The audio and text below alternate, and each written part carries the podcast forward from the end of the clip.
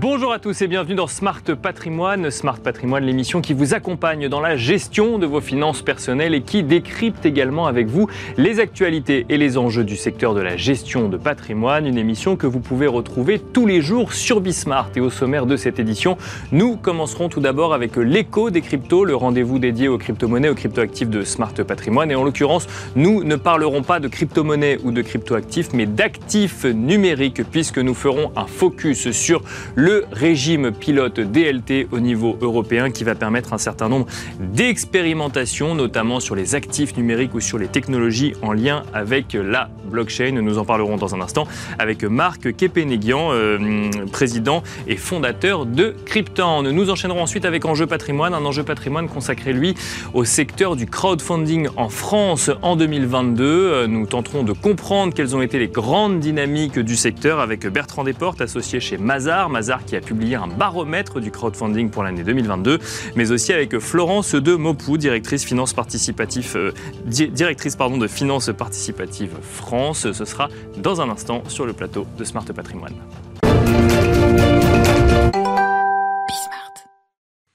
Et c'est parti donc pour l'écho des cryptos, le rendez-vous dédié aux crypto-monnaies, aux crypto-actifs de Smart Patrimoine. Et en l'occurrence, aujourd'hui, nous allons plutôt évoquer le sujet euh, de développement de technologies en lien avec l'utilisation de blockchain. Nous allons évoquer le régime pilote DLT euh, qui est en vigueur au niveau européen depuis le 23 mars. Pour en parler, nous avons le plaisir de recevoir sur le plateau de Smart Patrimoine Marc Kepenegian. Bonjour Marc Kepenegian. Bonjour Nicolas.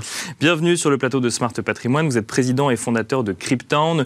Euh, Cryptown qui est une plateforme d'investissement dans euh, des petites et moyennes entreprises euh, qui utilisent des actifs numériques pour proposer cette solution d'investissement ou de financement, hein, tout dépend du, du côté où on se place, mais qui ne travaillent pas, j'ai envie de dire, directement avec des crypto-monnaies pour autant. Exactement. Donc aujourd'hui, Crypton est enregistré en tant que PSAN en France et on permet à des PME et des startups de se financer on permet à des euh, personnes de financer ces projets en actifs numériques, en euros uniquement.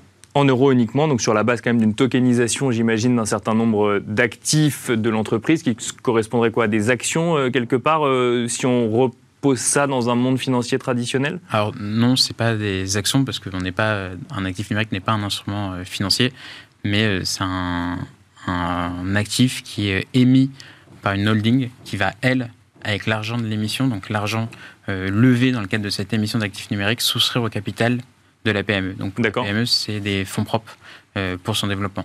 Des, fonds propres pour le développement de la PME, donc on peut y investir directement sur une plateforme ou alors on peut les acheter sur le marché secondaire, c'est-à-dire qu'on peut revendre les tokens qu'on aura achetés pour investir initialement dans l'entreprise. Exactement, et ça se passe également sur notre plateforme. Depuis le 23 mars, euh, Marc Kepenegian, le régime pilote DLT est entré euh, en application au niveau européen. Vous allez nous expliquer euh, ce que l'on peut attendre d'un régime pilote comme celui-là. En deux mots, on va dire que on élargit un petit peu la réglementation européenne actuelle excusez-nous pour le bruit euh, euh, des travaux que l'on entend également. On va élargir euh, la réglementation européenne actuelle pour permettre des expérimentations, notamment en ce qui concerne des entreprises qui voudraient utiliser les technologies blockchain, notamment, et ce qui est le cas de Crypton, une, expérimentation qui va durer trois ans et qui peut être renouvelée pour trois ans supplémentaires. Bon, là, on se projette un petit peu. le régime pilote DLT, Marc Kepenegian, à quoi est-ce qu'il peut servir pour des entreprises comme vous? Alors, ce règlement européen est le premier pilote en droit financier européen, donc c'est assez fort. Il crée euh, trois agréments. D'accord. sont DLT MTF, DLT SS et DLT TSS. Donc, euh, pour DLT MTF, c'est simplement euh, un MTF, donc c'est un Multi-Trading Facilities, c'est un agrément que portent notamment des compartiments d'Euronext, qui est la bourse. D'accord. et DLT MTF, c'est un MTF qui peut accepter des instruments financiers tokenisé. D'accord. Enfin, qu'on appelle aussi security token. D'accord. Un DLT SS, c'est un Central Security Deposit, un CSD. Donc, euh, c'est ce que fait Euroclear. Donc, Euroclear, c'est une société qui tient le registre des émetteurs cotés en bourse. Mhm. Et un DLT SS, c'est un CSD comme Euroclear qui peut faire la tenue de registre des sociétés cotées avec une blockchain. Au lieu qu'elle soit faite par une base de données. DLT TSS, qui est ce qui nous intéresse nous, et c'est vraiment quelque chose de nouveau C'est un agrément qui permet pour la première fois au monde, j'ai envie de dire, de cumuler les deux rôles précités. Donc DLT MTF et DLT SS en même temps. Là où en fait jusqu'à maintenant c'était des fonctions qui étaient séparées, euh, MTF et CSD, donc euh, c'est deux entreprises séparées qui impliquent bah, une chambre de compensation au milieu parce que le règlement de livraison dure plusieurs euh, jours, qui implique plein d'intermédiaires. Et l'idée avec ce nouveau statut de DLT TSS, c'est d'avoir des infrastructures de marché dites unifiées. Où on va pouvoir tenir les deux rôles et en tenant les deux rôles, on va pouvoir faire du règlement livraison instantané en euros. Mhm. Il n'y aura plus besoin de chambre de compensation. Il y aura pas mal d'intermédiaires en moins. Et donc d'avoir une, infrastructure beaucoup plus efficiente euh, pour, pour les acteurs. Ça, ça n'est pas possible aujourd'hui alors, depuis le 23 mars, depuis le 23 mars, mais au-delà du régime pilote, ça n'était pas possible aujourd'hui quand on avait une, une, activité en lien avec les actifs numériques, pour le coup, de pouvoir avoir cette activité aussi large en matière d'échange d'actifs financiers. Là, on parle d'instruments financiers tokenisés, donc actifs numériques, c'est vraiment ce qui est soumis à PSAN. Sur les instruments financiers, non, ce n'était pas possible euh, jusqu'à aujourd'hui. Et alors, dans le cadre de ce euh, régime pilote DLT, euh, Cryptown, alors candidate ou a annoncé euh, le fait que euh, vous souhaitiez faire un certain nombre de choses dans le cadre de ce régime pilote. Vous allez nous expliquer dans un instant quelles sont les différentes étapes pour ensuite pouvoir euh, réaliser ces expérimentations. Mais qu'est-ce que vous projetez de pouvoir faire dans le cadre de ce régime pilote? Alors, nous, on souhaite devenir DLT TSS, dont, dont je vous ai parlé, pour avoir une infrastructure de marché unifiée. En plus d'être quelque chose de nouveau, on peut profiter d'exemptions à MIF 2 et à CSDR. Donc MIF 2 étant la directive euh, sur laquelle sont soumis les MTF, CSDR le règlement européen sur lequel sont soumis les CSD. Mhm. Donc on peut profiter d'exemptions qui nous permet d'avoir en plus la possibilité de fusionner les deux en même temps, bah, de pouvoir profiter de règles un peu différentes. Euh, je vais en citer trois exemptions, mais un, un MTF, donc euh, pour donner un exemple, Euronext ne peut pas accepter des investisseurs en direct. Vous, Nicolas, vous ne pouvez pas créer un compte sur Euronext pour acheter des actions cotées. Euh, ça, ce sera possible sur les DLT TSS. D'accord. Et sur les DLT MTF aussi également, on va pouvoir accepter des investisseurs en direct si on le souhaite. Donc ça change quand même la vision des bourses. Mhm. ça veut dire pas mal de choses, dont des nouveaux business models. Euh, une autre exemption qui est assez parlante, je pense, pour les auditeurs, c'est que quand vous êtes euh, un marché, vous avez un reporting quotidien que vous pouvez faire aux régulateurs. Mhm. Euh, tous les jours, vous envoyez toutes les transactions qui ont eu lieu. Et ça demande une équipe de reporting, ça demande des mails, ça demande des échanges de fichiers. L'exemption prévoit que si vous donnez aux régulateurs un accès à votre blockchain, il a accès à l'information et donc il n'y a plus besoin de faire de reporting puisqu'il a accès à la golden source. Et donc vous n'avez plus besoin d'équipe reporting. Euh, il voit en direct ce qui se passe et donc vous supprimez toute nécessité de faire du reporting. Ça suppose quand même que le régulateur considère que la blockchain euh, est non seulement inviolable, qui fait effectivement partie euh, des caractéristiques souvent évoquées quand on parle de blockchain, mais devient la référence finalement en matière de toutes les transactions qui auront eu lieu sur, sur le marché en question. Ça, de toute manière, c'est une obligation dans le cas de l'agrément. Donc euh, en fait, euh, si on veut utiliser cette conséquence, cette exemption, faut avoir cet agrément. Et dans le cadre de, bah, des règles de l'agrément, il y a notamment ces conditions-là. Donc euh, voilà. Quel, intérêt pour un particulier de pouvoir créer un compte directement sur Euronext, par exemple? Alors, Bon, c'est un exemple, Euronext, bien sûr. C'est un exemple. Mais l'objectif, c'est avec ce nouvel agrément, créer une infrastructure de marché beaucoup plus simple, euh, avec euh, un coût d'infrastructure réduit, comme il y a moins d'intermédiaires, du règlement de livraison instantané. Et donc, pour permettre, nous, notre cas d'usage, c'est de créer une bourse dédiée aux PME. D'accord. Donc, pour permettre à des PME française. Euh, par exemple, vous avez, une PME dans, une région, parce que nous, on pense que les PME régionales, c'est le vivier de la France et il faut les soutenir. Vous voulez créer une usine et vous avez besoin de financement. Euh, il vous faut, par exemple, 10 millions d'euros. Bah, votre banque peut vous suivre à 5 millions, mais il vous faut 5 millions d'euros en fonds propres et il y a très peu de solutions. Enfin, on sait aujourd'hui, il y a quand même une complexité pour les PME de trouver des fonds propres. Et bah là, ça sera réaliser une une introduction en bourse dit IPO sur notre plateforme DLTTSS et permettre avec des règles simplifiées pour les PME, très adaptées, notamment en profitant euh, d'articles de MIF2 sur les MTF de croissance et des dispositions sur la loi PAC sur les prospectus simplifiés, d'avoir des règles très adaptées aux PME, très simples, et permettre à quiconque d'y investir très facilement. Et ce que je veux dire par là, ça veut dire, vu qu'on devient marché coté, Et eh ben, la PME va se retrouver en introduction en bourse, en marché primaire, mais dans un système, une infrastructure cotée. Ce qui veut dire qu'en tant que particulier, vous pourrez investir via votre compte titre, via votre PEA, via votre PEA PME, sans quitter votre banque. Vous allez sur votre banque et au même titre que vous pouvez investir sur les actions cotées du CAC 40, bah, vous aurez cette PME qui va se présenter dans la liste et donc vous n'avez pas besoin de bah, vous inscrire sur une plateforme, vous n'avez pas besoin de faire quoi que ce soit, vous pouvez investir très facilement avec notamment votre PEA PME et profiter en fait d'avantages fiscaux. Alors que ce sera un nouveau marché coté qui aura été créé en Europe. Complètement un nouveau marché. Et aujourd'hui, par exemple, pour y avoir accès sur Krypton, il faut un wallet. On ne peut pas y aller via un PEA ou un. Exactement. Aujourd'hui, on n'est pas encore, on n'a pas D'accord. vraiment. Donc, bien sûr. il faut être euh, membre de notre plateforme.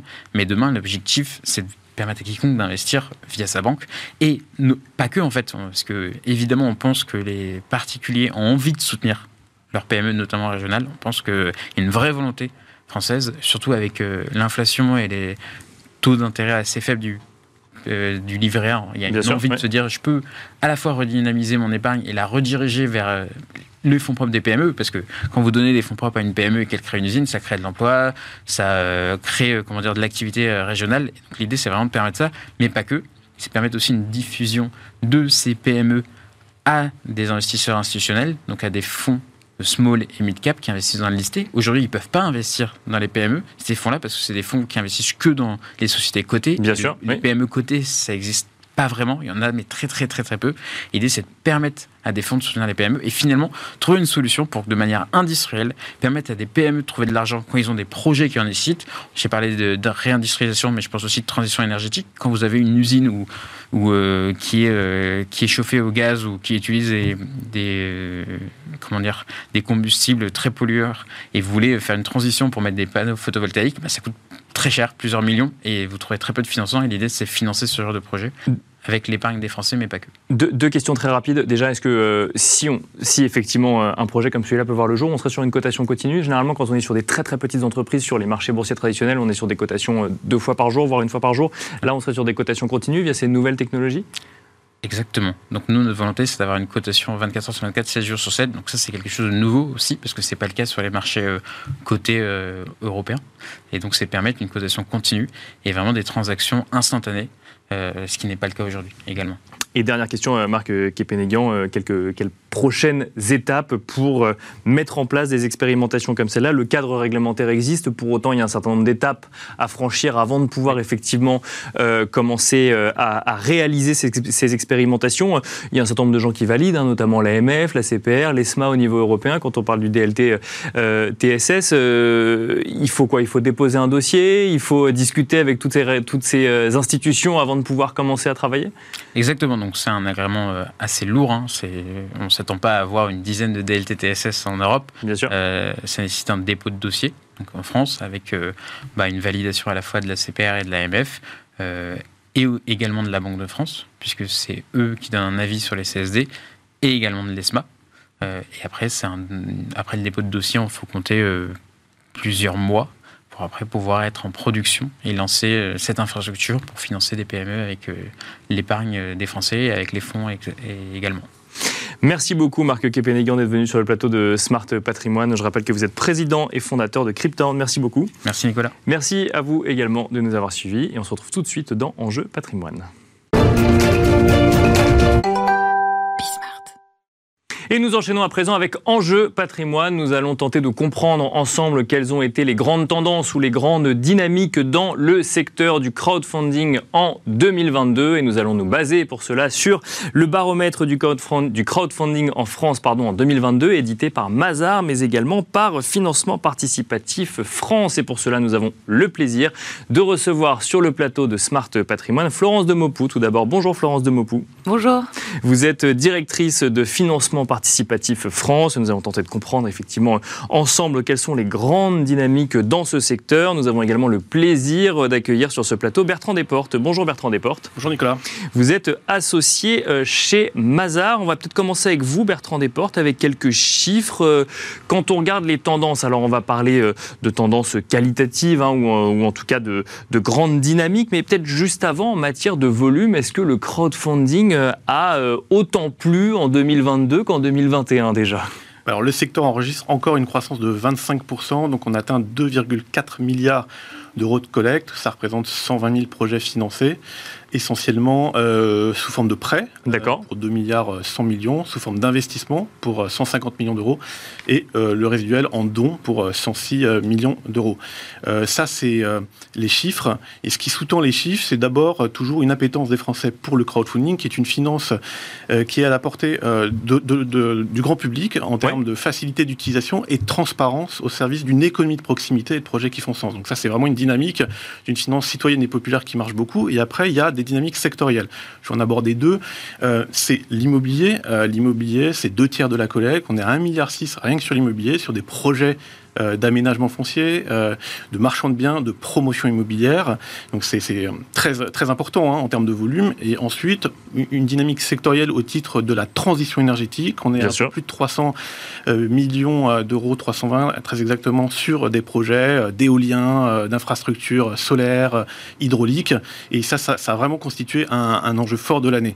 Et une dernière explication technique, je pense qu'il faut vraiment en parler, c'est la manière dont le crowdfunding a diversifié ces circuits de collecte, puisque euh, euh, pour 66%, on est toujours sur l'approche directe sur les plateformes, mais par ailleurs, il y a 15% de la collecte qui est apportée par les CGP et 8% qui est apportée par euh, d'autres, d'autres acteurs comme les family office, le réseau bancaire, etc.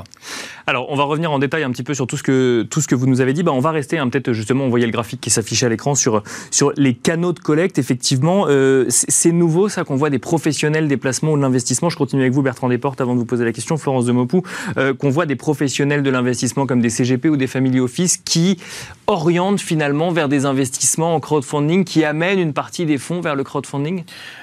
C'est pas exactement nouveau, mais en tout cas, euh, la tendance s'amplifie euh, d'année en année, même si on l'a mesuré très concrètement cette année pour la première fois. on sent bien que c'est un produit d'épargne de diversification qui intéresse les CGP au titre de leur clientèle. Et, le crowdfunding, compte tenu des rendements qu'il apporte notamment sur euh, l'immobilier ou la transition énergétique, on, atteint des, niveaux de rendement de 9,4% euh, sur, un financement obligataire, par exemple. 9,4% euh, de manière générale ou quand on parle d'immobilier ou de financement ou de durable Sur l'obligation immobilière, oui. D'accord, oui. Tout à fait. Euh, bah écoutez, c'est un produit de diversification très intéressant. Et, euh, et, côté plateforme, c'est intéressant pour elle d'aller chercher de la collecte plus en profondeur dans des poches d'épargne qui sont euh, accessibles par, par des réseaux bancaires, CGP, Family Office. Euh, une approche directe ne suffit plus à euh, porter l'ensemble des, des, projets qui sont mis en ligne sur les plateformes. Florence de alors effectivement, on reste sur une majorité d'investissements en direct sur des plateformes, hein, 66%, c'est les deux tiers exacts de, de, de des investissements en, en financement participatif, mais on voit que le, crowdfunding finalement s'ouvre à d'autres canaux de collecte et euh, le crowdfunding rentre un peu plus, j'ai envie de dire, dans les euh, bureaux des, euh, CGP ou des, ou des family office finalement. Oui, tout à fait. C'est une tendance qu'on observe depuis quelques années. Et finalement, on avait le crowdfunding qui était une, un outil désintermédié de financement qui redevient finalement un peu, c'est l'ironie, mais qui redevient un peu intermédiaire. qui retrouve des intermédiaires. Voilà, via, via les canaux de CGP, de fonds d'investissement. Le fait est que le financement participatif, en fait, on le voit, euh, se, euh, se, professionnalise, euh, devient de plus en plus un outil de diversification de l'épargne des Français. Et donc, on n'est plus uniquement, parce que ça reste assez accessible à, à, tous les citoyens, mais on n'est plus uniquement sur du petit ticket d'investissement de la part d'un particulier qui voudrait investir dans un projet euh, parce que euh, parce qu'il y a de l'affect, parce qu'il y a de l'intérêt, euh, mais aussi sur une vraie stratégie de diversification de son épargne, de constituer un portefeuille d'investissement, d'investissement et donc de, de s'adresser à son conseiller en, en, investissement ou en gestion de patrimoine pour pour être orienté vers telle ou telle offre de services qui sont proposés par les plateformes. Parce que pour rebondir sur ce que sur les chiffres hein, que nous donnait Bertrand Desportes tout à l'heure, effectivement, sur les trois typologies, on constate don, prêt ou, ou investissement, la majorité est orientée vers du prêt ou de l'investissement et le don devient minoritaire par rapport à ce qui aux, autres euh, aux autres typologies. Après, c'est pas un outil de gestion de patrimoine le don. Euh, Bien sûr. On est sur une démarche complètement complètement différente entre euh, j'investis une partie de mon épargne dans un outil euh, enfin dans une solution financière qui va me permettre un retour sur investissement. Et euh, j'investis, enfin et je finance un projet en don parce que soit parce que j'ai envie de préacheter le produit ou le service qui va être proposé parce que je trouve sympa, attractif, soit parce que je suis dans une démarche charitable et j'ai envie de soutenir affectif presque, oui, bien sûr, ou, ou, affectif et j'ai envie de soutenir le projet ou le porteur de projet. Mais du coup, évidemment, un conseiller en gestion de patrimoine ne va pas orienter ira pas vers, le don. non, mais donc ça, va dans le sens effectivement de cette professionnalisation finalement de l'investissement en crowdfunding que, que, que vous évoquiez. Alors il y a cette euh, prépondérance de l'immobilier aujourd'hui dans le crowdfunding. Ça, marche très bien finalement d'investir euh, en crowdfunding immobilier en 2022 toujours. Alors, ça marche très bien. Euh, en tout cas, ça plaît beaucoup. Ça, plaît beaucoup. Force est de constater que c'est 75% des volumes collectés. Donc, c'est sûr qu'en termes de, volume de collecte, l'immobilier est considérable et, c'est ça reste la locomotive du secteur depuis, depuis ces dernières années parce qu'il y a une attractivité à la fois euh, pour, les, pour les investisseurs et à la fois pour les plateformes vers ce type de financement, puisque ça reste euh, l'outil de financement le plus, euh, enfin le, secteur pardon le plus rentable pour les plateformes de financement participatif aussi. Donc elles, celles qui étaient généralistes ont tendance à, à aussi s'orienter de plus en plus vers l'immobilier parce que parce que économiquement ça, ça, a du sens. Bien sûr. Et puis les plateformes qui se créent se créent aussi beaucoup sur ce secteur parce qu'il reste de la place il reste de la place et la demande est toujours là finalement. Et la demande est toujours là. Euh, et, et, et, voilà, il y a un intérêt à, la fois pour les promoteurs euh, immobiliers, les marchands de biens, et à la fois pour les, investisseurs.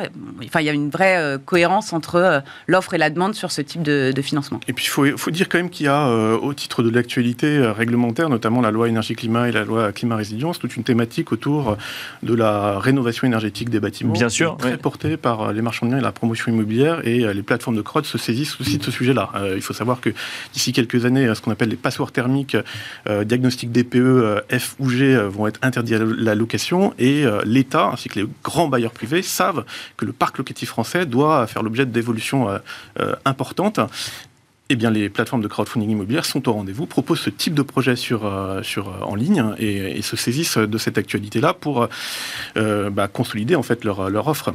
Et, ça, ça rentre dans l'aspect finance durable que vous évoquiez tout à l'heure en matière de grande dynamique pour 2022 C'est une, une, une, des dynamiques de, de la finance durable, tient effectivement à la transition énergétique aussi du parc immobilier. Il y a aussi tout, tout le, toute la notion de recyclage urbain, c'est-à-dire avec l'absence, l'interdiction d'art d'artificialisation à des sols supplémentaires, euh, il y a cette notion de transformer l'existant en d'autres usages si, euh, si le besoin s'en fait sentir. Et les plateformes de crowdfunding sont capables d'aller aussi sur, sur ces sujets-là, euh, transformer des, des, bureaux en logements. On a eu le cas notamment d'un bureau de poste qui a été transformé par la, grâce au financement de la plateforme Vilise en centre médical. Donc c'est des choses que les plateformes savent, savent aller chercher comme, type d'opération. Florence de Mopou, euh, sur, ce sujet euh, finance durable, alors effectivement, on voit euh, le monde de la finance de manière générale se transformer en lien avec des critères ESG ou des objectifs de durabilité ou de finance à impact. Comment est-ce que ça impacte spécifiquement le secteur du crowdfunding? Eh ben, les plateformes de, financement, comme n'importe quel acteur, de, acteur financier, elles, elles, sont, elles sont bien obligées. Et puis, c'est dans l'ADN même, hein, c'est ce que disait Bertrand, c'est un peu dans l'ADN du du financement participatif, euh, d'aller financer des projets à impact qui ont du sens.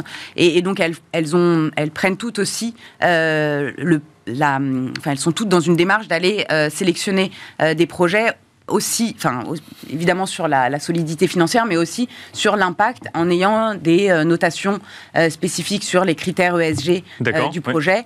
Et donc, toutes les plateformes sont en train de soit développer leur, leur propre outil, soit travailler avec... De, sélection finalement des projets avant de les proposer à l'investissement Oui, des, de notation extra-financière des projets qu'elles ont sélectionnés pour donner à l'investisseur une visibilité à la fois sur le risque financier euh, qu'ils prennent, mais aussi sur, euh, euh, sur l'impact que peut avoir leur argent en termes de critères ESG du projet qu'ils qui vont financer. Parce qu'on on voit effectivement, alors on, en reçoit hein, sur le plateau de Smart Patrimoine, hein, des, des, plateformes de crowdfunding dédiées parfois justement aux énergies renouvelables ou autres, mais là ce que vous nous dites, c'est que de manière plus générale, toutes les plateformes de crowdfunding commencent à regarder les projets qu'elles financent aussi, même quand on parle d'immobilier par exemple. Oui, quand on parle d'immobilier ou quand on parle de, de, financement de, de sociétés euh, euh, plus, enfin plus classiques, hein, comme hors, immobilier, hors euh, justement énergie renouvelable, où là, évidemment, l'impact. Le, crowdfonding ne fait pas que ça. Il y a, voilà, il y a des, des, projets beaucoup plus classiques sur lesquels on va faire une notation sur une évaluation sur les critères sociaux, sociétaux, de gouvernance et environnementaux que peut avoir l'entreprise. et, les, plateformes vont avoir une vraie démarche de sélection des projets aussi en fonction de ces critères ESG pour, pour satisfaire finalement une demande qui est réelle de la part des investisseurs sur les plateformes.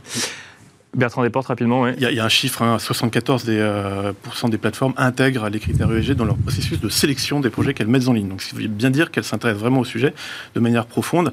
On a beaucoup parlé d'environnement, il ne faut pas oublier la branche S du, euh, bien sûr, de l'ESG. Et euh, évidemment, par le don, il y a des dynamiques de solidarité alimentaire, éducative, etc. mais il y a aussi toute la thématique de l'insertion. De on a vu le graphique tout à l'heure hein, qui montrait que le, le, le, secteur était aussi porté beaucoup par les acteurs de l'économie sociale et solidaire. Tout à fait. Euh, un, mot peut-être sur, les, euh, donc, sur les dynamiques 2023. Pour le coup, on a beaucoup parlé de 2022. Alors effectivement, on imagine que ça va continuer en 2023, mais en 2023, il y a dire, un rendez-vous hein, pour le secteur du crowdfunding, euh, Florence de Mopou, qui a été décalé d'un an, mais c'est cette réglementation PFSFP pardon, et cet agrément à obtenir pour les acteurs français pour pouvoir continuer à, réaliser leur activité, hein, tout simplement en France, mais aussi en Europe. Oui, tout à fait. Non, c'est un, rendez-vous et pas des moindres, mmh. euh, puisqu'en effet, toutes les plateformes de financement participatif qui font du prêt rémunéré ou de l'investissement en titre financier euh, doivent obtenir le statut de prestataire de services de financement participatif, PSFP, mmh. euh, d'ici d'ici novembre prochain, d'ici 10 novembre prochain. Aujourd'hui, euh, il y a cinq plateformes en France qui ont obtenu euh, ce fameux Sésame. D'accord. Euh, je dirais qu'il y en a à peu près une soixantaine qui doivent encore obtenir l'agrément de prestataire de services de financement participatif. Et sachant qu'en Europe aujourd'hui, il y, a il y a 21 plateformes de crowdfunding qui ont obtenu l'agrément au total en Europe, dont 5 en France. Donc, il y avait déjà eu un, recul d'un an justement sur, euh, sur l'obtention de cet agrément. Vous pensez que là, euh, fin 2023, euh, les plateformes auront eu le temps de se mettre à la page de cette nouvelle réglementation? Je leur, souhaite parce qu'il n'y aura pas d'autres prorogations possibles. On a en effet réussi à obtenir une prorogation de 12 mois qui, était, qui était nécessaire. qui était nécessaire aussi bien pour les pour les régulateurs, en fait, pour appréhender cette, ce cette nouvelle réglementation qui arrivait quand même très vite. Bien sûr. Euh, et à la fois pour les plateformes pour euh, appréhender également euh, toutes ces nouvelles règles, puisqu'on a un agrément On passe d'un statut européen, un statut national à un agrément européen euh, avec qui est passeportable, avec des règles qui sont quand même très différentes en termes de conflit d'intérêts, de contrôle interne, etc. Donc, euh, c'est pas anodin pour les plateformes. Euh, et donc, il faut, il faut qu'elles déposent là maintenant leur, leur dossier. il y en a beaucoup qui l'ont qui l'ont déjà déposé et qui sont en cours d'instruction euh, auprès de l'autorité des marchés financiers euh, ou de la CPR si elles font du, prêt. Bien sûr. Mm. Euh, mais mais le, le fait est qu'il ne faut pas qu'elles tardent parce que c'est environ 6 à 9 mois euh, pour obtenir le statut euh, de PSF. C'est vrai que c'est une vraie marche euh, importante à franchir, puisque là, on est dans une vraie logique d'accrément, donc ça s'apparente beaucoup à ce que connaissent les sociétés de gestion en termes de fonds propres minimum, en termes de gouvernance, en termes de contrôle interne, de gestion des risques. Elles doivent adapter leur dispositif à ce socle réglementaire qui est nouveau et qui est beaucoup plus exigeant. Et en même temps, c'est de nature à sécuriser le, secteur, donc on, on s'en félicite et on s'en réjouit aussi. Et c'est des opportunités pour aller vers l'Europe, parce que le nouveau terrain de jeu de ces plateformes-là, c'est l'échelle européenne tant en termes de, projets que euh, de, collecte. De collecte Merci beaucoup Bertrand Desportes, associé chez Mazar. Merci également Florence de Mopou, euh, directrice de financement participatif France. Merci à tous les deux, merci à vous de nous avoir suivis et à très vite sur Bismart.